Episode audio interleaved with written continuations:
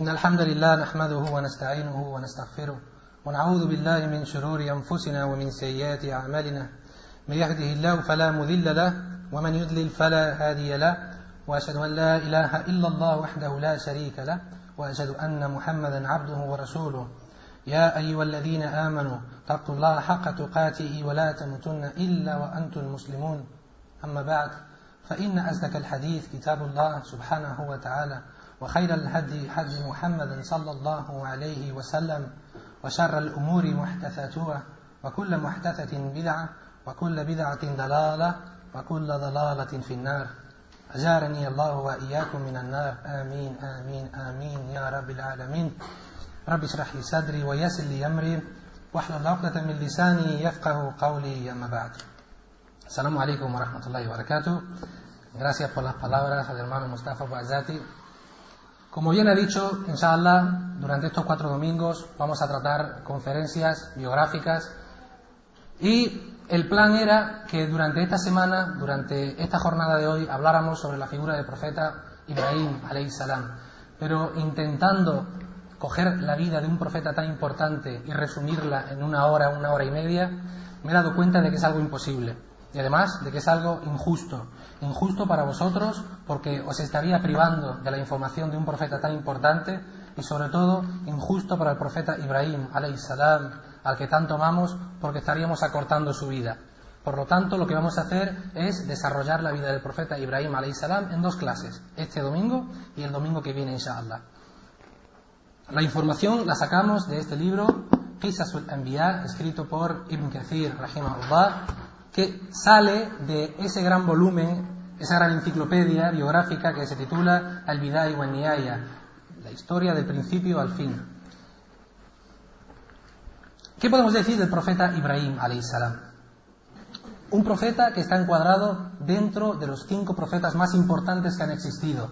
Sabemos que son el profeta Nuh, el profeta Ibrahim, el profeta Isa, Jesucristo, el profeta Musa salam y el profeta Muhammad sallallahu alayhi wasallam. Allah azza wa dijo que el profeta Ibrahim kana umma, kana umma. Es decir, que una sola persona, un solo profeta para, para Allah azza wa era como toda una nación. Vosotros sabéis que cuando el profeta Muhammad salam se postre ante Allah azza wa el día del juicio final y Allah azza wa le diga, oh Muhammad, pide, ¿qué quieres? ¿Por quién quieres pedir? ¿Qué diría el profeta Muhammad?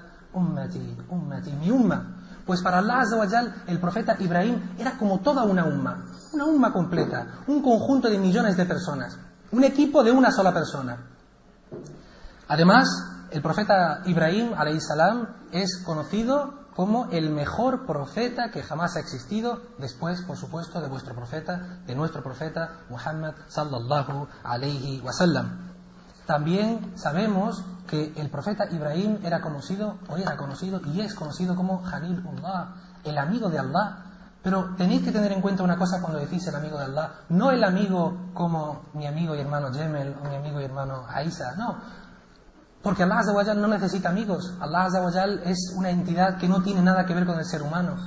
Lo que decimos con Jalilullah, el amigo de Allah, es que era alguien muy cercano a Allah Era una persona a la que Allah le había otorgado mucho. Además, le había dado la sabiduría. Y Allah Azza lo expresa en el Corán diciendo, y le dimos la sabiduría, el conocimiento. Y vais a ver que a lo largo de la vida del profeta Ibrahim salam se tuvo que enfrentar a situaciones muy complicadas, a situaciones muy, muy adversas y difíciles en las que solamente una persona con un conocimiento extraordinario podría salir y podría eh, seguir adelante. El profeta Ibrahim salam hizo una dua le hizo una dua a Allah Azza wa y le dijo,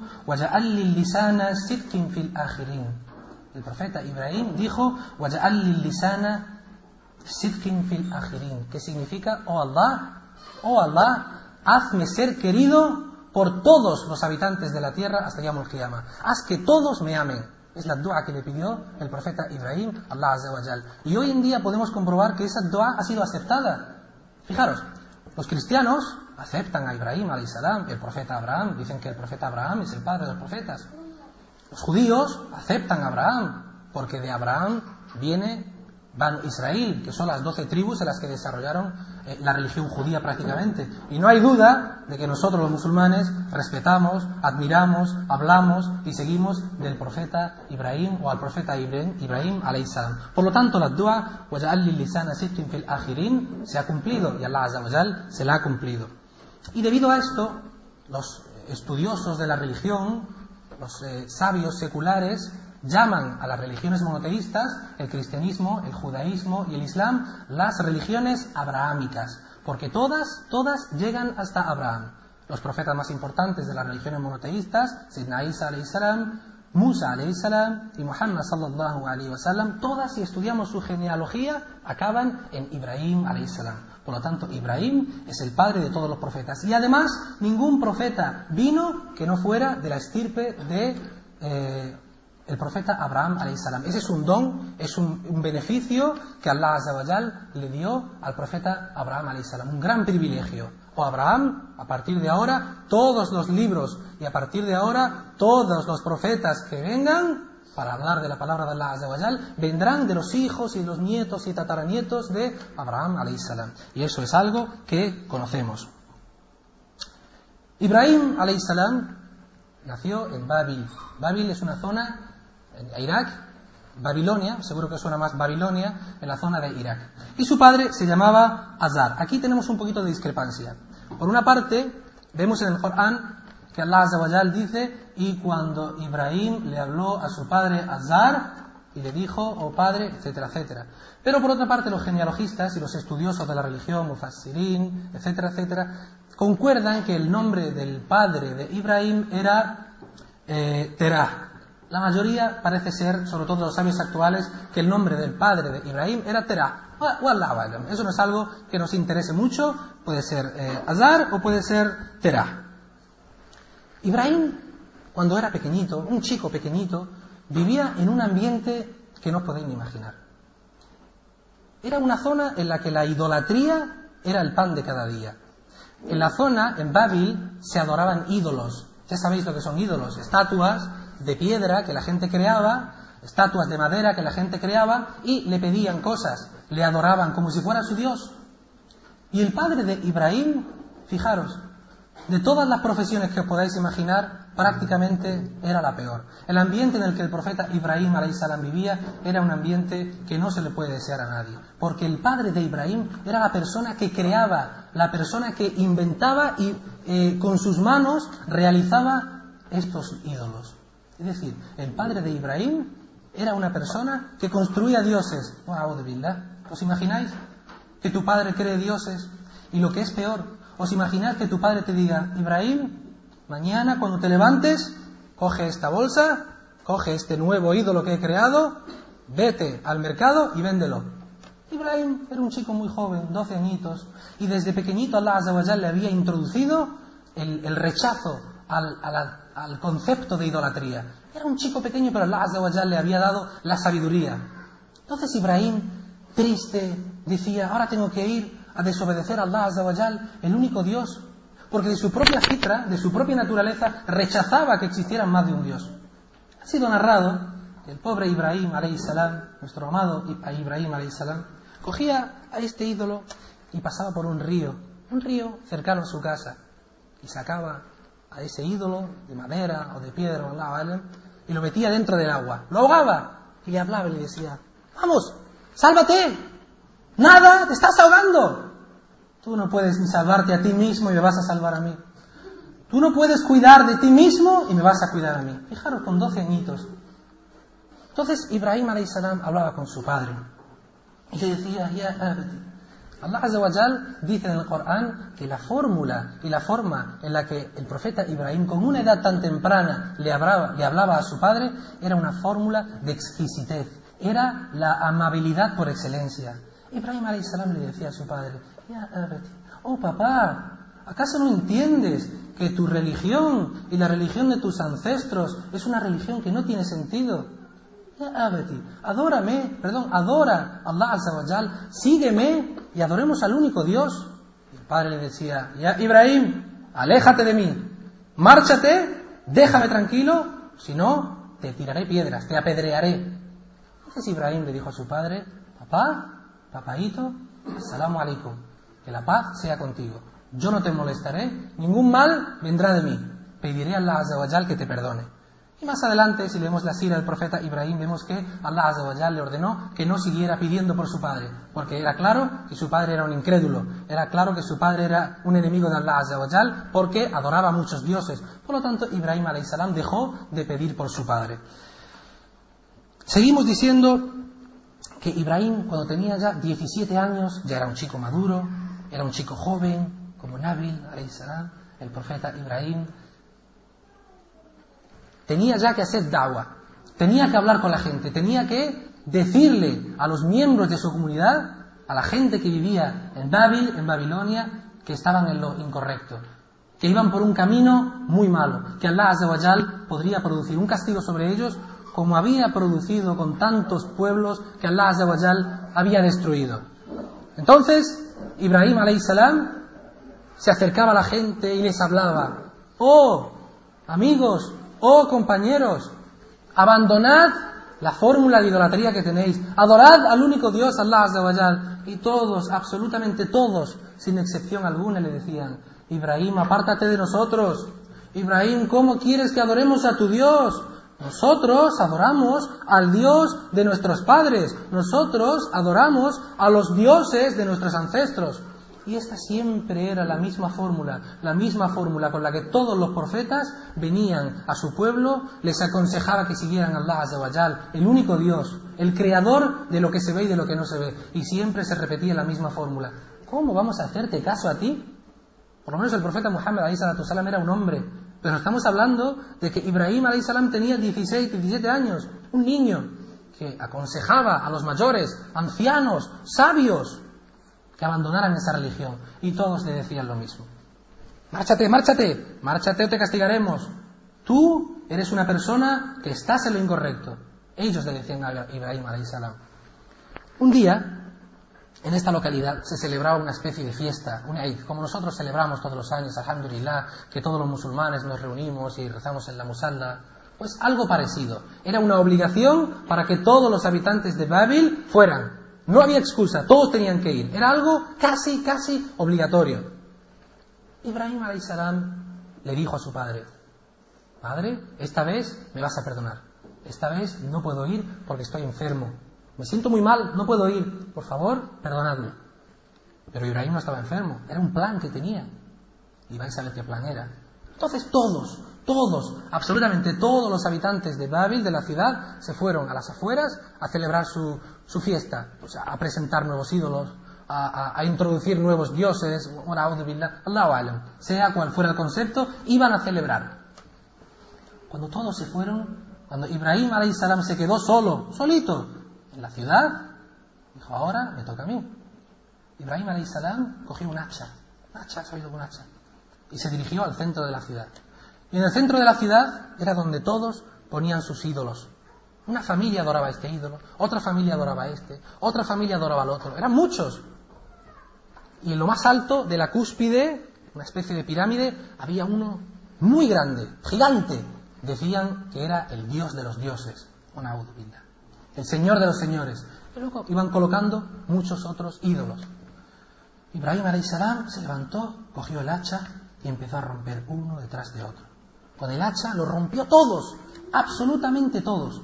No dejó ni uno, solamente dejó al grande, al más grande de todos.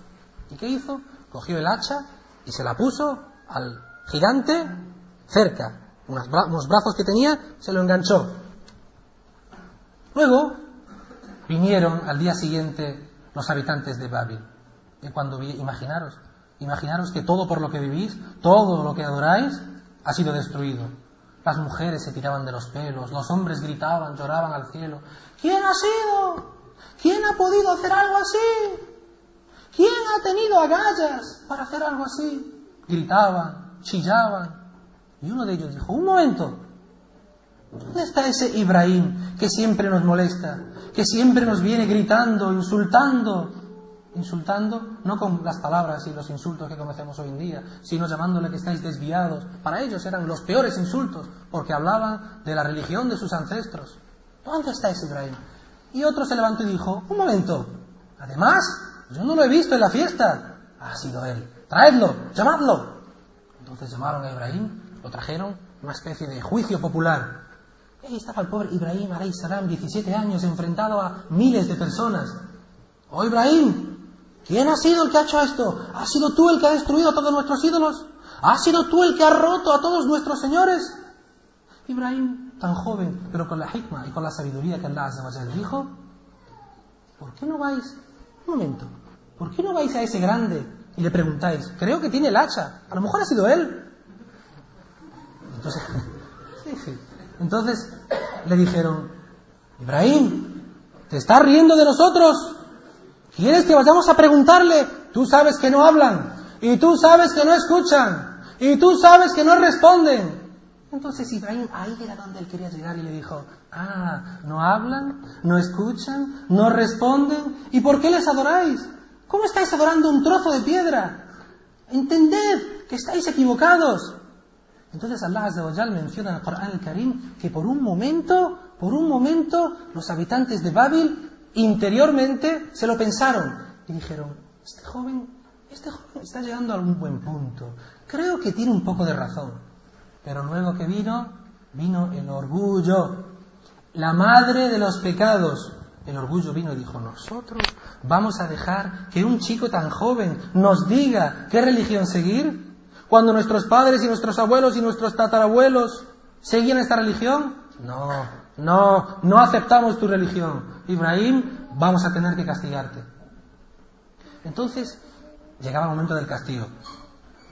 Había quedado claro que Ibrahim estaba en contra del politeísmo y había quedado claro que los habitantes de Babil no querían seguir a Ibrahim salam a pesar de que él venía con la verdad y a pesar de que Ibrahim salam discutió con ellos, les hizo dawa, etcétera, etcétera, etcétera. Pero como vuelvo a decir, el orgullo es la madre de los pecados, la madre de todas las maasías. Acordaros que el primer pecado que se llevó a cabo fue el orgullo, el orgullo que Iblis Iblis, ¿sabéis quién es Iblis? El rey de los demonios. No se quiso postrar ante Adam alayhi salam cuando Allah se lo ordenó. ¿Por qué? Por orgullo. Yo voy a postrarme ante un ser que ha sido creado de tierra cuando yo he sido creado de fuego. Orgullo. El orgullo fue lo que hizo que Kabil matara, a su hermano Abil por orgullo, porque su padre le quería más, su padre le daba todo, su padre siempre pedía por él. Kabil era muy salvaje y mató a su hermano. El orgullo hizo que la mayoría, la mayoría de los profetas, a la hora de enfrentarse a las personas que le hacían dawa, todos vinieran con la misma historia, el orgullo. Entonces llegaba el castigo. Se juntaron los sabios, los grandes señores de esa tierra y decidieron que el castigo que tenían que darle a Ibrahim salam tenía que ser un castigo que no se había llevado a cabo nunca. Un castigo acorde al pecado que se había cometido. Acordaros que para ellos era el mayor pecado que se podía haber cometido. Entonces decretaron que el castigo, que el castigo era que deberían encender un fuego, un fuego como no se había visto nunca jamás, y tendrían que lanzar a Ibrahim salam, quemarlo y acabar con él. Ibrahim salam, joven, él sabía el castigo que le iban a hacer, él sabía que le esperaba posiblemente la muerte, pero también sabía que Allah Azza estaba con él. Porque si tú das por Allah, Allah te va a responder.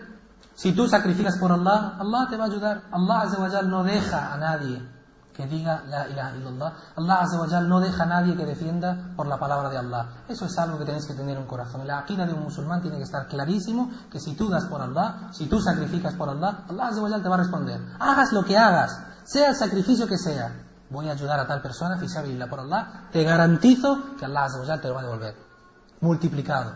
Entonces Ibrahim salam estaba conforme, sabía que Allah Azza le iba a ayudar. Entonces el pueblo entero empezó a crear el fuego, un fuego que estuvieron encendiendo durante 40 días, dicen los sabios de la Sunna. Y era tan particular que las madres, embarazadas, se levantaban y echaban leña al fuego y decían a sus dioses, vengo a participar del fuego para que me recompenses, para que castiguemos a este hombre que ha hablado en contra de ti. Y los padres cogían a sus hijos pequeñitos y los llevaban y le decían, tú también, tira, participa. Querían que sus hijos participaran del castigo a Ibrahim a.s. Eh, es algo parecido a en, en, España no mucho, pero en Inglaterra, en Londres, los padres cogen a los hijos siempre y le dan un billete de 10 pounds, 10, 10 dólares o 10, 10 libras y le dicen, échalo tú. Y le dicen a los hijos que participen en la colecta para enseñarles cómo tienen que hacer de mayor. Pues básicamente estas madres lo que querían era enseñar a sus hijos que tenían que rechazar todo lo que fuera en contra de sus ídolos y que un día pensaran, yo contribuí al castigo de aquel que dijo que existía solamente un Dios, de aquel que rompió a todos nuestros dioses.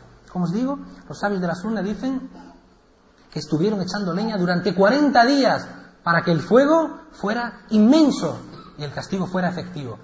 Durante ese tiempo, Ibrahim, salam, estaba encerrado estaba encerrado, encarcelado, hasta que llegó el día.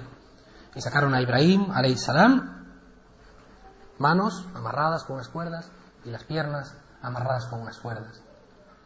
Como el fuego, el, fuego era tan, tan caluroso, no se podían acercar. De hecho, los pájaros no podían volar por encima del fuego. Imaginaros un fuego prácticamente de 30 metros de alto y de 40 metros a la redonda. Como el tiro nacional entero, imaginaros. Y se la tuvieron que ingeniar de alguna manera para castigar a Ibrahim salam, pero sin castigarse a ellos mismos, sin quemarse a ellos mismos. Entonces alguien vino con la idea de coger a Ibrahim salam, que estaba amarrado, ponerlo en una palmera, en la copa de una palmera. Sabéis que las palmeras son más o menos flexibles. Tirar y lanzarlo. Más o menos como una catapulta. ¿Sabéis lo que es una catapulta? Que utilizaban en las guerras. Pues se llevó a cabo el castigo. Ahí a Ibrahim lo amarraron, lo pusieron en esa palmera, tiraron, tensaron, tensaron, tensaron y lo soltaron. Y ahí vemos a Ibrahim dirigiéndose al fuego. Ibrahim por el aire, haciendo dua, hablando con su Señor. Y de repente, ¿quién viene? Jibril, salam. El ángel Jibril, salam. Mientras Ibrahim iba por el aire, volando, se le presenta a Jibril, salam, y le dice, oh Ibrahim, ¿necesitas ayuda? Y le dijo Ibrahim, de ti no, pero de Allah Azawajal sí. Fijaros, está dirigiéndose a un fuego del que no puede salir, del que sin duda alguna va a morir. Una ayuda de Allah Azawajal le viene. Ibrahim, ¿necesitas ayuda? De ti no, pero de Allah Azawajal sí. Abdullah ibn Abbas anhu dijo que esas fueron las palabras, la fórmula perfecta. De hecho, la dua que hizo Abraham, Ibrahim, salam, es una fórmula y una dua que hasta hoy en día conocemos. Hasbunallah wa ni'mal wakil. Hasbunallah wa ni'mal wakil. En Allah depositamos todas nuestras confianzas, todos nuestros asuntos y qué bendito, qué bendito auxiliador es Allah Azza Más o menos esa es la traducción de Hasbunallah wa ni'mal wakil. Y ahí podemos ver la puesta en escena de lo que conocemos como tawakkul. Tawakkul. Depositar toda tu confianza en Allah Azza. Allah Azza me encomiendo y me pase lo que me pase, es decreto de Allah Azza Me han castigado, pero Allah Azza wa va a venir con la recompensa. Porque en muchas ocasiones, en muchas ocasiones vemos que alguien está siendo castigado, que alguien está siendo oprimido, pero en realidad detrás de esa opresión hay una recompensa de Allah Azza Y vemos que alguien sufre mucho, mucho y nadie le auxilia. Pero detrás de esa recompensa, detrás de ese, de ese castigo y detrás de esos momentos que están pasando hay una recompensa de Allah Azza Y pido a Allah Azza desde aquí que el sufrimiento que están pasando nuestros hermanos en Palestina haya una recompensa para todos ellos, inshallah. Entonces, Ibrahim salam se dirigía al fuego y Allah Azza hizo, dio una orden Allah Azza habló con el fuego. ¿Y cómo le dijo al fuego? Exactamente le dijo, Kuni bardan wa salaman ala Ibrahim. Kuni bardan wa salaman ala Ibrahim. ¿Qué significa? Ya naru, kuni bardan wa salaman ala Ibrahim. Oh fuego, sé frío, pero pacífico con Ibrahim. Porque si hubiera dicho, Kuni Bardan, sé frío, hubiera muerto, hubiera, hubiera congelado. Entonces no hubiera tenido ninguna, ninguna eh, esperanza de vida. Por eso Allah añadió a la orden wasalama, wasalama y pacífico, que no dañe. Entonces Ibrahim cayó al fuego y el fuego, se me watana, escucho y obedezco. Y el fuego se volvió frío y pacífico, templado, perfecto para que Ibrahim pudiera vivir en esa, en esa montaña de fuego. Ibrahim salam estuvo exactamente durante 40 días, durante 40 días en ese fuego. Otros sabios dicen que estuvo dos días, otros sabios dicen que estuvieron en ese fuego durante un día. Allahu. Pero lo que sí sabemos es que Ibrahim salam salió. Y cuando Ibrahim salam salió y habló con la gente, más adelante dijo que los días que estuvo en el fuego fueron los mejores días de su vida. Los días que estuvo en el fuego con Allah él y Allah, él y su amigo, Allah y su Señor, Él y su Señor, Allah y su siervo, el siervo y su Señor. Ibrahim tenía hambre y le pidió a Allah, Allah subhanahu wa ta'ala comida y Allah le envió uvas. Come uvas hasta que te sacies.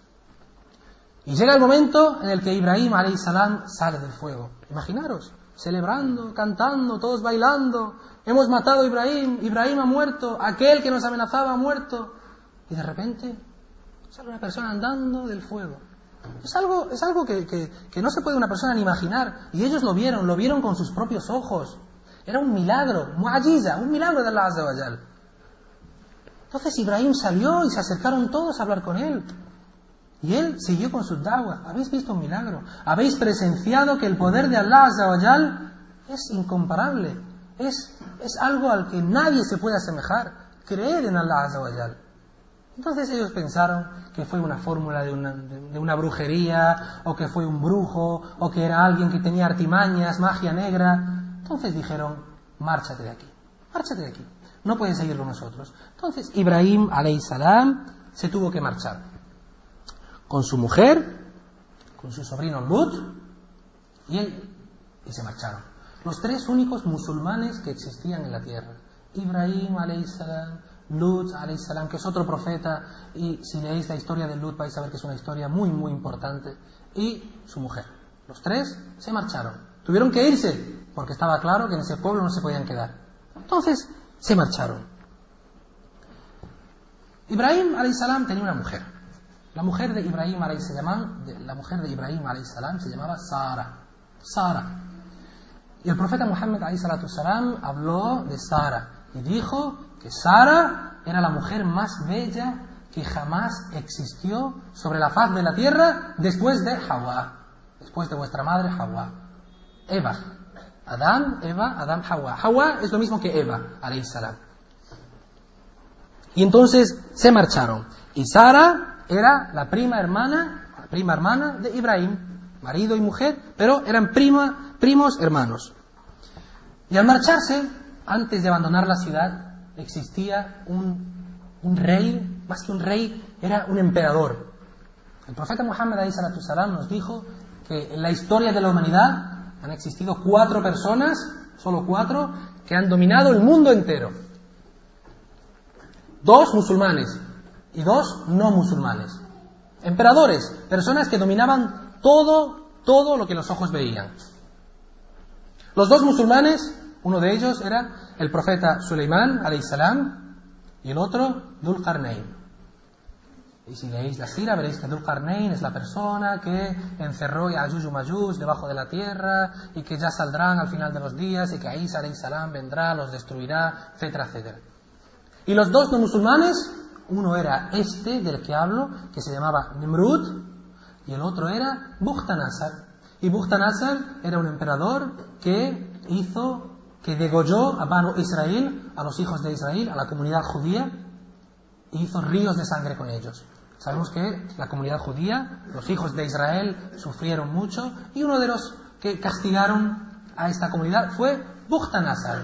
En Occidente es conocido en los historiadores como Nabucodonosor. Nabucodonosor. Nemrud se enteró de que había una persona que adoraba a un solo Dios, lo hizo llamar, que lo trajeran ante él. Entonces, Ibrahim salam frente al gran emperador, Nimrud. Y Nimrud le decía, oh, Abraham, ¿qué es esa nueva historia que vas diciendo que existe solamente un Dios. Porque Nimrud no adoraba ídolos. Nimrud no decía existían ídolos. Nimrud decía, yo soy Dios. Nimrud decía, yo soy Dios. Ana Entonces, se encontró con una persona que competía con él, una persona que le trajo otra ideología y tenía que castigarle. O por lo menos quería hablar con él directamente. Entonces le dijo, Ibrahim, cuéntame, ¿qué es esa historia que vas contando? ¿Cuál es esa ideología, esa religión? Entonces Ibrahim le hizo da'wah, habló con él y le dijo, Allah Azawajal, el creador de los mundos, el creador de todos los universos, el que da la vida y el que da la muerte. Y, este, este, este hombre, este señor, Nimrud, dijo, ah, el que da la vida y el que da la muerte, ese es tu señor. Muy bien. Días atrás, Nimrud había condenado a muerte a dos personas. A dos personas que estaban condenadas a muerte. Mandó que los trajeran. Cuando vinieron, fijaros, esa es la, ignorancia, la hipocresía. A uno lo dejó vivir. Tú estás perdonado, márchate. Y a ti, matadlo. A uno lo dejó vivo y a otro lo mató. Y le dijo, mira yo también doy la vida y doy la muerte, igual que tu Señor. Ibrahim con Hikmah podría, podría haber rechazado ese concepto, podría haber gritado, podría haber... Pero os repito que Allah Azawajal le dio la sabiduría, Allah Azawajal le dio el conocimiento. Entonces le dijo algo de lo que más tarde Allah Azawajal menciona en el Corán.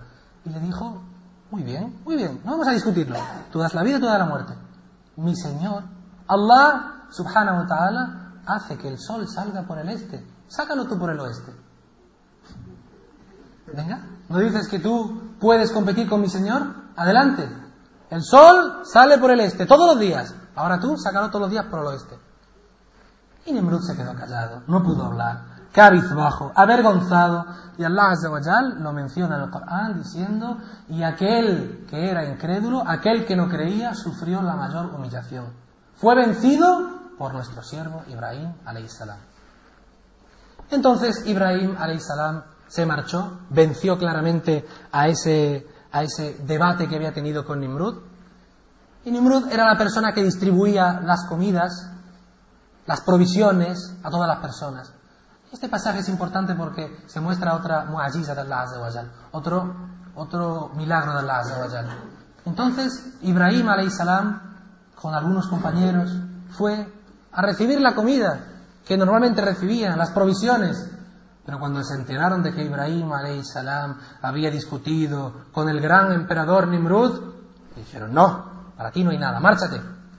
Ibrahim tenía que ir a casa y su mujer tenía que comer y no tenía nada. Entonces cogió dos sacos, los llenó de arena, los cerró y fue a su casa y dijo, os dejaré ahí para que crea Sara que hay algo de comida, gane un poco de tiempo. Y se quedó dormido. Cuando se levantó, los sacos había arena, tierra. Y cuando se levantó Ibrahim salam, la mesa estaba llena de comida, todo tipo de comidas, todo tipo de alimentos y bebidas. Y Abraham salam preguntó, ¿y Sara, ¿de dónde ha salido esta comida? Y ella le dijo, de los sacos que has traído, estaban repletos de comida. Entonces Ibrahim salam entendió que había sido un regalo de Allah que había sido una una, bendición de Allah Azawajal por el debate que había tenido con Nimrud y por haberse mantenido firme en la palabra de Allah Azawajal. Entonces, Ibrahim se da cuenta de que tiene que marcharse. No puede quedarse en Babil, en Irak, y se tiene que ir y se va a una zona llamada Harran. Harran, que está en Siria, en el sur de Siria. Y se va con su mujer. Antes de continuar, recordaros una cosa muy importante. Nimrud, o Namrud, según algunos estudiosos, murió de una forma que no debe pasar desapercibida para vosotros. Nimrud era la persona que decía, yo soy Dios. Nimrud tenía el ejército más grande que caminaba sobre la tierra. Y Allah Azawajal, aquellos que son déspotas, aquellos que son orgullosos, los castiga de la forma más menos, menos pensable o más impensable. Allah Azawajal mató al hombre que decía que era Dios y que era el Señor de todo lo que había sobre la tierra, con el ser más insignificante que podéis imaginar. Un mosquito. Un mosquito acabó con la vida de Nimrud. Y Allah Azzawajal hizo que ese mosquito se le introdujera por la nariz a Nimrud y que empezara a comerle su cerebro poco a poco, poco a poco, poco a poco. ¿Os imagináis? Por la noche cuando queremos dormir y un mosquito no nos deja tranquilo, es molesto, ¿verdad? Pues imaginaros que está dentro de vuestra cabeza. Imaginaros que está dentro de vuestro cerebro comiéndos poco a poco. Y es narrado por Ibn Kathir Rahimahullah que Nimrud se cogía, cogía un zapato y se golpeaba la cabeza. Y en otras narraciones que con un martillo se golpeaba la cabeza, él mismo del dolor que sufría, hasta que murió. Así fue como pasó a otra vida Nimrud. Esa fue la muerte de Nimrud. Y decimos que Ibrahim se marcha a otro lugar llamado Harran, que está en el sur de Siria, y aquí se encuentra con otro problema. El problema es que en este lugar los habitantes de Harran adoran a planetas, estrellas, ya no adoran a ídolos de piedra o de madera. En este caso, lo que adoran son estrellas. Y por la noche decían, ese es mi Señor, esa estrella. O ese planeta es mi Dios. O el sol es mi Dios. La luna es mi Dios. Entonces Ibrahim sabía que tenía que hacer algo. Nuevamente, la idolatría estaba de manifiesto. Ibrahim salam tenía que hacer dawa otra vez, porque es la naturaleza de los profetas. Dawa día tras día, desde que te levantas hasta que te vas a dormir. Dawa día tras día. Y aquel que tiene un poquito de conocimiento tiene que hacer un poquito de dawa con las personas cercanas, aunque sea contando un pequeño hadith, explicándolo, inshallah. Entonces Nimrud, perdón, entonces Abraham salam reunió a todos por la noche. Y estaban debatiendo y hablando y cada uno adorando a sus dioses. Entonces Ibrahim salam vio a una estrella, una estrella luminosa, y dijo, Hada Rabbi, ese es mi Dios, ese es mi Dios, un Dios que brilla, un Dios grande, ese es mi Dios. Y luego se dio cuenta de que la estrella desapareció. Hay estrellas fugaces, estrellas que vienen, que se van, que, que quedan tres o cuatro minutos. Entonces Ibrahim dijo, pero cuidado, no penséis que Ibrahim estaba adorando las estrellas vais a ver al final que todo forma parte de una estratagema, todo forma parte de un plan perfecto. Pero dijo, Adarabbi, ese es mi Dios. Entonces la estrella desapareció, se fue, se desvaneció. Entonces Ibrahim gritó, ¿dónde está mi estrella? ¿Dónde está mi Dios? No, no, no, yo tengo que tener un Dios que se quede más tiempo conmigo. Entonces vio la luna, una luna resplandeciente, grande, redonda, y dijo, Adarabbi, este es mi Dios. Este es mi Dios, es más grande, es más luminoso, toda la noche entera conmigo, este es mi Dios. No quiero otro, va a estar conmigo. Y por la mañana cuando se levantó y seguían adorando, la luna ya no estaba. La luna había desaparecido. Entonces Ibrahim seguía con su estratagema. Y decía, no, no, no, no. Yo tengo que tener un Dios 24 horas del día. Yo no puedo tener un Dios a media jornada. Tiene que estar conmigo por la noche y por la mañana. ¿Y si necesito algo durante el día? ¿Y si necesito pedirle algo durante el día? Entonces, ¿qué? entonces, ¿qué vio? El sol, luminoso, resplandeciente, gigante. Dijo, ah, Hadarabbi, este es mi Dios. Mi Dios es el sol. El sol gigante que desde que nos levantamos hasta que nos dormimos, este es mi Dios. Entonces, por la noche, el sol se marchó. Y nuevamente Ibrahim salam se reunió con todos y les dijo, ¿acaso no reflexionáis? ¿Acaso no reflexionáis que no podéis adorar a una estrella por la noche, a una luna por la noche, por la mañana al sol, a un planeta? ¿Acaso no os dais cuenta de que no podéis seguir con esa, con esa metodología, con esa adoración? ¿No podéis seguir adorando a estrellas y planetas? La gente nuevamente no le creía. La gente decía, tú sigue con tu ideología que nosotros seguiremos con la mía. Nuevamente la misma historia. Nuevamente nosotros no vamos a seguir con aquello que tú dices. Nosotros vamos a seguir con los dioses de nuestros padres. Las pruebas eran claras, las pruebas estaban presentes, pero aún así no querían creer. Entonces Ibrahim, salam, después de toda esa discusión, tuvo que marcharse de Harran y se tuvo que ir. Se marchó. Se marchó de ese sitio porque quería ir a un lugar donde pudiera ser dawa. Quería ir a un lugar donde pudiera eh, hacer que la gente adorase a un solo Dios. Y se marchó a Egipto. Llegó a Egipto y se dio cuenta de que Egipto era peor todavía. Egipto era peor de lo que él pensaba. Porque en Egipto, en Egipto vivía un rey. Vivía un rey que era lo más corrupto que os podéis imaginar. Ese rey tenía espías. Era un hombre que despreciaba a las mujeres, abusaba de las mujeres.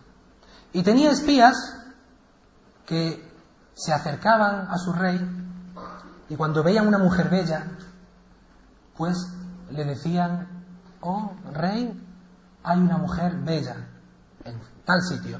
Y el rey ordenaba que si esa mujer estaba casada, mataran al marido. Lo mataran. Sin embargo, si estaba con su hermano, o con su primo, o con cualquier otro, los dejaran vivos. Entonces, Ibrahim salam llega a Egipto con Sara, nada más y nada menos. Sabéis que el profeta salam dijo que era la segunda mujer más bella de la historia de la humanidad. Y los espías lo vieron. Y los espías se dieron cuenta de que podían ganarse una retribución con su señor. Y fueron rápido a decírselo. Oh Señor, hay un hombre que está con una mujer. Entonces el rey mandó que trajeran a esa mujer. Pero Jibril alayhi salam nuevamente descendió y le contó a Ibrahim lo que, lo que estaba pasando. Le dijo que ese rey quería quitarle a su mujer. Y ya os podéis imaginar. Entonces Ibrahim salam le dijo a Sara, ya Sara, si te preguntan quién soy yo, di que soy tu hermano. En realidad no mentía mucho, porque aunque, aunque fueran marido y mujer, eran hermanos en religión, ya que él y ella y Lut salam eran los únicos musulmanes. Así que si te preguntan, di que yo soy tu hermano. Y efectivamente, vinieron y le quitaron a Sara. Se llevaron a Sara. Ibrahim salam sabía lo que iba a ocurrir. Pero ¿qué va a hacer? Imaginaros, ¿qué va a hacer? ¿Un hombre solo? ¿Con todo un ejército? Lo único que podía hacer era nuevamente encomendarse a Allah subhanahu wa ta'ala. Y desde que se llevaron a Sara, se quedó en su casa rezando, haciendo dua y pidiendo a Allah que por favor no maltrataran a su mujer y que protegiera a su mujer. Y repito que Allah está con aquellos que están con Allah. Aquel corazón que está con Allah subhanahu wa ta'ala, Allah subhanahu wa ta'ala siempre va a estar con él. Y recordaros que Allah siempre nos pone a prueba. Y Allah pone a prueba sobre todos los profetas. Y el profeta Muhammad salam nos dijo, no ha habido ningún solo profeta que haya sido probado tanto y que haya tenido tantas pruebas como Ibrahim salam. Y el profeta que más ha sufrido es nuestro profeta Muhammad sallallahu alayhi wasallam. Entonces, imaginaros la situación. El rey en su habitación con la mujer de Sara. Un rey que no tenía escrúpulos, un rey que no tenía a Dios, un rey que no tenía ningún tipo de pudor. Y en ese momento, cuando el rey se, quería acercar a Sara para tomar de ella lo que era haram, en ese momento Sara le dijo, Ya Allah, Ya Allah, protégeme, protege mi honor, Ya Allah. Este hombre quiere el haram y yo soy haram para él, yo soy halal para mi marido. Y en ese momento Allah respondió a la dua de Sara y el rey se quedó inmóvil, quieto. No se podía mover, solamente podía mover la boca a una distancia de dos metros. Y en ese momento el rey le dijo, tú, ¿qué has hecho? Por favor, sálvame, no te voy a hacer nada. Solo, suéltame, suéltame. Entonces Sara nuevamente levantó las manos, ya Allah, déjale, déjale, ya Allah. Si le ocurre algo y muere, van a pensar que Ibrahim y yo le hemos matado y entonces nuestros problemas se multiplicarán. Entonces Allah lo liberó, lo soltó. Y nuevamente, por segunda vez, fue corriendo hacia ella, sin pudor. Y otra vez Sara pidió a Allah, Ya Allah, protégeme, protégeme, Ya Allah. Y otra vez se quedó inmóvil, inmóvil, quieto, no podía moverse. Estaba pensando y sabía ya que algo ocurría aquí. Por favor, por favor, suéltame, no voy a hacer nada, te voy a dejar marchar, solo suéltame. Y Sara nuevamente pidió a Allah que la soltara, que lo soltara. Allah Azawajal lo dejó otra vez móvil, que moviera, y por tercera vez fue a por ella. Y otra vez Sara, Allah, protégeme, Allah, protégeme. Otra vez quieto, inmóvil, tercera vez. Entonces le pidió que por favor la dejara, que ya no iba a hacer nada, que la iba a dejar libre, que se iba a marchar. Nuevamente Sara, Sara pidió a Allah Azawajal que lo dejara. Y ya el rey la dejó. No hizo nada. Y se puso a gritar. ¿Qué me habéis traído? ¡Un demonio! ¿Qué habéis traído? ¡Una bruja! ¡Sacadla de aquí! ¡Sacadla! Fijaros, no la dejó libre, sino que además le dio regalos y además le dio a una mujer, una esclava que tenía con ella, que se llamaba Hajar. Acordaros de ese nombre que es muy importante. Le dijo, márchate, coge los regalos, vete con Hajar y vete con tu gente. Entonces Sara, salam, se marchó. Y cuando llegó a su casa, Ibrahim, salam, estaba rezando. Estaba sentado, sentado, posternado ante Allah Azzawajal, aún pidiendo a Azzawajal que protegiera a su mujer, y la protegió. Era evidente que Allah Azzawajal protegió. Nuevamente repito que el corazón que está con Allah, Allah está con él. Y Allah Azzawajal le dijo, ¿qué ha pasado? ¿Qué ha pasado? Y ella le dijo, Allah Azzawajal me ha protegido. No ha pasado nada. Me ha dado regalos y además me ha dado a esta mujer que se llama Haya, que es una esclava que tenía y nos la ha regalado. Entonces Ibrahim salam agradeció a Allah Azzawajal, se levantó y se tuvieron que marchar. Otra vez se tuvieron que ir. ¿Por qué? Porque el honor es lo primero. Abraham era un hombre de honor. Un hombre que era a su mujer, cogió y se marchó. Y se fue con Sara, con Hajar y él. Y los tres se marcharon. Tenías que saber también que muchos sabios del Islam, y sobre todo muchos sahaba, han dicho que Ibrahim salam mintió tres veces. Tres veces. Tres mentiras. Y lo encontramos en todo tipo de libros, pero no para decir que Ibrahim era un mentiroso, no, no, no, no, sino que cambió la verdad para salirse del paso Cambió la verdad para salvarse. Era la única fórmula que tenía para conseguir lo que él quería. La primera mentira fue, ¿os acordáis? Cuando dijo, estoy enfermo. Esa fue la primera. La segunda es cuando dijo, creo que ha sido ese, el gigante, el que tiene el hacha. ¿Os acordáis? Y la tercera es cuando dijo, es mi hermana. Sara era su hermana. Esas fueron las tres mentiras y lo único que se puede decir en cuanto a ello de Ibrahim salam. Y entonces Ibrahim salam se tuvo que marchar otra vez de esa ciudad. Y se fue con Hajar y se fue con Sara, se fueron a Palestina. En esta ocasión se dirigieron a Palestina, donde se encontraron con Lut. ¿Os acordáis de Lut? Lut era el sobrino del profeta Ibrahim salam. El padre de Ibrahim tenía muchos hijos, uno de ellos era Hedar, Hedar es el padre de Lut, Hedar el hermano del padre, perdón, el hermano de Ibrahim, por lo tanto Lut es el sobrino de Ibrahim salam. Y Lut es muy importante porque es un profeta también. Lut es un profeta y tenemos su historia y su vida en todos los libros. Lut es un profeta al que Allah mandó a una tierra en la que se llevaba a cabo la mayor corrupción la mayor corrupción que se llevaba en la tierra hasta entonces, algo totalmente deleznable. Y esa zona se llamaba Sudum, Sudum al-Muttafiqa. Muchas veces en historias de Occidente vemos la historia de Sodoma y Gomorra. Sudum, conocemos Sudum. Y Sudum era un lugar en el que, billah, los hombres iban con los hombres. Fue el lugar en el que nació la homosexualidad. Y Allah mandó al profeta Lut, salam, hablarle a ese pueblo, hacerle dawa a ese pueblo.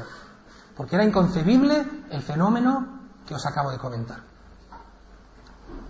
En Palestina, Ibrahim salam se establece con su mujer. En Palestina, Ibrahim salam tiene negocios, empieza a criar cabras, borregos, vacas, crea una casa, tiene una familia, está contento, tiene una mujer, Hajar está con ellos, pero hay algo que le falta. Imaginaros que tenéis todo lo que queréis, eres un profeta de Allah, tienes una esposa, tienes casa, la riqueza te va bien. Y hacía, había algo que Ibrahim salam deseaba con todo su corazón. Y era un hijo. Ibrahim salam no tenía hijos. ¿Por qué? Porque Sara era estéril. Sara no podía tener hijos, estaba enferma y no podía tener hijos. Entonces, Ibrahim tenía 85 años por entonces. 85 años. Tenía todo, no tenía hijos. Entonces Sara, la mujer de Ibrahim, empieza a ver a su esposo triste, empieza a ver al profeta de Allah cabizbajo, porque no tiene un hijo. Entonces, en ese remordimiento de conciencia, se acerca a Ibrahim, dice, Ibrahim, esposo, te he observado, te he visto, creo que lo que tú más deseas es un hijo. Yo no te puedo dar un hijo. Yo estoy enferma, soy estéril. Pero si quieres, cásate con Hajar. Toma a Hajar, cásate con ella, tened hijos, que Allah te bendiga a ti, que Allah la bendiga a ella y que Allah los bendiga a todos. Ibrahim salam se puso muy contento, aceptó la invitación de Sara salam, se casó con Hajar y al año siguiente tuvieron su primer hijo, a los 86 años. 86 años y Ibrahim salam tiene un hijo con Hajar. Acordaros, eso es muy importante, porque en la historia de Ibrahim tenéis que tener muchos datos importantes. Acordaros que va a haber una ramificación. Va a haber un hijo por aquí, otro hijo por aquí, profetas por aquí, profetas por aquí, ya lo iremos desarrollando inshallah. De momento, tened en cuenta que Ibrahim salam a los 86 años tiene un hijo con la que la mujer, la esclava que ese rey regaló a Sara. ¿Bien? Tiene un hijo con Hajar. Y ese hijo se llamó Ismael. Ismael. Ismael, que se convertiría más adelante en un profeta muy, muy, muy importante. Muy importante. Y además de Ismael, de su descendencia, viene el profeta Muhammad sallallahu alayhi wa sallam. Por eso dicen muchos estudiosos seculares que la religión islámica es la religión ismaelita, por terminología más o menos. Entonces, Allah Azzawajal lo pone a prueba. Viene la gran prueba. Fijaros, Ibrahim salam es el profeta de Allah. Ibrahim salam ha cumplido con éxito todas las pruebas que Allah Azzawajal le ha encomendado. Ibrahim salam tiene una mujer, Sara, Ibrahim salam tiene otra mujer, Hajar. Ibrahim salam tiene un hijo, Ismail. La felicidad no puede ser mayor. Ibrahim salam era el hombre más feliz del mundo. Y además, además, llamaba a la palabra de Allah Pero viene la gran prueba. Primero, porque es un profeta. Y segundo, porque os he dicho que el profeta Ibrahim salam es el profeta que más pruebas ha sufrido a lo largo de la historia de todos los profetas. Entonces, Hajar, Sara, Sara, día tras día, observa, ve, se da cuenta de que Ibrahim salam pasa más tiempo con Hajar.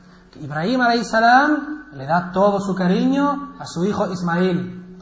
Poco a poco no olvida, no ignora, no es negligente con Sara salam, pero de un modo u otro va acercándose un poquito más a Hajar y a Ismael.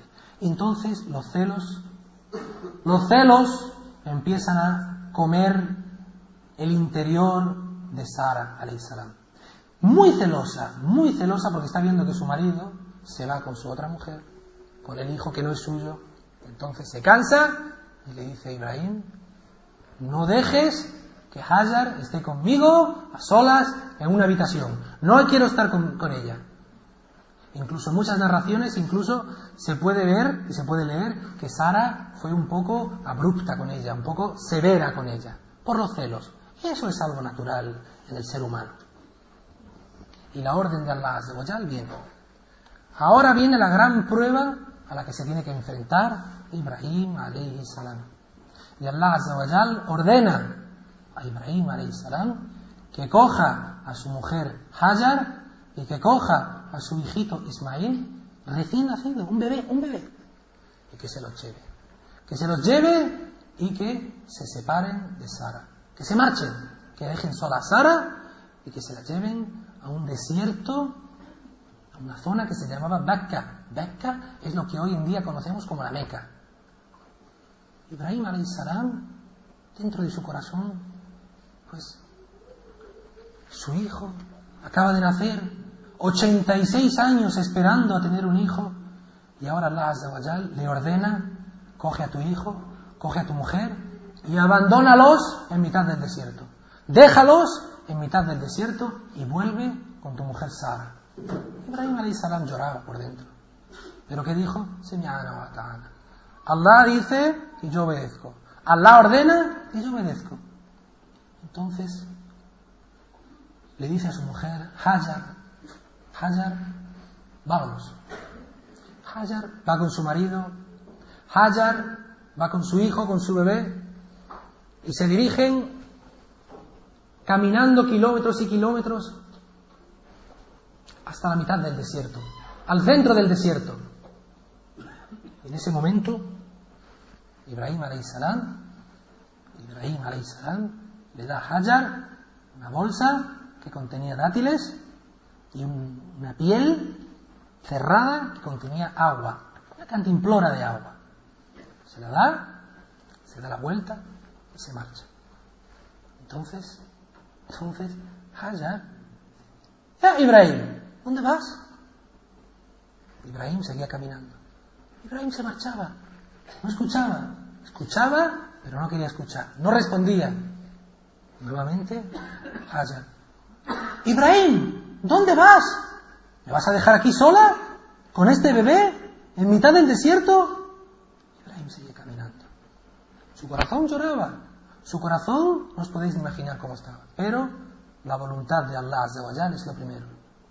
Fijaros qué prueba. Fijaros qué prueba. Todos los años de tu vida, 86 años esperando, y cuando por fin nace tu hijo, que Allah te ordene que los abandones, que te olvides de ellos, que los dejes en el desierto. Y por tercera vez, Hajar gritando, ¡Ya Ibrahim! ¿Cómo nos vas a hacer esto? ¿Nos vas a dejar aquí, solos? ¡Ya Ibrahim! ¡Recapacita! Ibrahim seguía andando. Y Hajar le preguntó, ¡Ya Ibrahim! ¿Ha sido Allah quien te ha ordenado esto? Ibrahim sí, ha sido Allah. Entonces Hajar, fijaros, fijaros que fijaros qué amor por Allah. Dijo, entonces, márchate, porque Allah no nos abandonará. Entonces Allah subhanahu wa ta'ala estará con nosotros. Ibrahim se marchó. Ibrahim se marchó. Y ahí se quedaron, en el desierto. Madre y bebé. Madre e hijo. Con una bolsita con dátiles, un poquito de agua a la izquierda no había nadie. A la derecha, nadie. Desierto. Entonces, Hajar se quería encomendar a Allah subhanahu wa ta'ala. ¿Qué va a hacer? Solo encomendarse a Allah subhanahu wa ta'ala. Y hemos llegado a la mitad de la historia. Creo que podemos dejarlo por aquí. no os enfadéis. Creo que podemos dejarlo aquí por el tiempo. La semana que viene, por favor, la semana que viene, inshallah, continuaremos con la historia de Ibrahim alayhi salam. Y si, por favor, por favor, y si este era una prueba grande para Ibrahim, si este era un examen grande para Ibrahim alayhi salam, esperad lo que viene. Esperad lo que viene, porque viene la historia del sacrificio. Vais a poder escuchar cómo Allah ordena a Ibrahim que sacrifique a su propio hijo, como decía el hermano Mustafa Hafidahullah. Por lo tanto, lo dejamos aquí. Y para terminar, creo, tres minutos, os cuento una pequeña historia de Ibrahim salam que los historiadores no han sabido colocar exactamente en la vida de Ibrahim salam. Por eso Siempre que se cuenta la vida de Ibrahim salam se puede contar al principio, al final, pues para no romper un poco la cronología. Ibrahim salam en un momento de su vida, le pidió a Allah le pidió a Allah Azza que le enseñara, que le enseñara cómo daba la vida y cómo daba la muerte. Cómo, cómo resucitaba a un ser. Y Allah Azza le dijo, ya Ibrahim, ¿acaso no es suficiente que yo diga que yo doy la vida y la muerte? Y Ibrahim dijo, ahora, por supuesto, es solo para que mi corazón esté más tranquilo. Solo para que mi corazón esté más tranquilo. Entonces Allah Azza wa Jal le dijo, bien, coge cuatro pájaros, cógelos, mátalos a los cuatro o sacrifícalos a los cuatro, córtalos en pedacitos, mézclalos, coge pájaros, trocito del número uno con el número dos, del número tres con el número cuatro, mézclalos y vete a cuatro sitios diferentes y deja unos trozos aquí, unos trozos ahí, unos trozos ahí y unos trozos ahí. Y luego, luego, vete a esa montaña y llama a los pájaros. Decidle, pájaros, venid a mí. Esto lo contó el profeta Isaratu Salam, esto es una historia verídica. Esto forma parte de la historia de Ibrahim salam. También el Corán, Allah Y encima está en el Corán Karim también. Y Allah Azawajal le dijo, llama a los pájaros, decidle, venid a mí. Y el profeta Ibrahim salam se fue, se alejó, dijo, pájaros, venid a mí. Y al segundo, los cuatro pájaros, exactamente como los había tenido en el momento de matarlos, perfectamente, resurgieron y vinieron los cuatro y se posaron sobre las manos de Ibrahim salam. Ibrahim salam en ese momento no es que creyera más de lo que creía, sino que dejó su corazón tranquilo. Había pasado de la creencia, de la creencia de corazón a la creencia de visión. Ahora ya su fe era perfecta. Ahora ya no tenía ningún tipo de duda y nunca la había tenido. Repito, y se lo dijo Allah Azza solo es para que mi corazón esté tranquilo. Inshallah, si Dios quiere, el próximo domingo seguiremos con estas charlas. Alhamdulillah, Rabbil Alamin, wassalatu wassalamu ala sayyidina wa habibina Muhammad wa ala alihi wa sahbihi ajma'in. سبحانك اللهم وبحمدك نشهد أن لا إله إلا أنت ونستغفرك ونتوب إليك جزاكم الله خيرا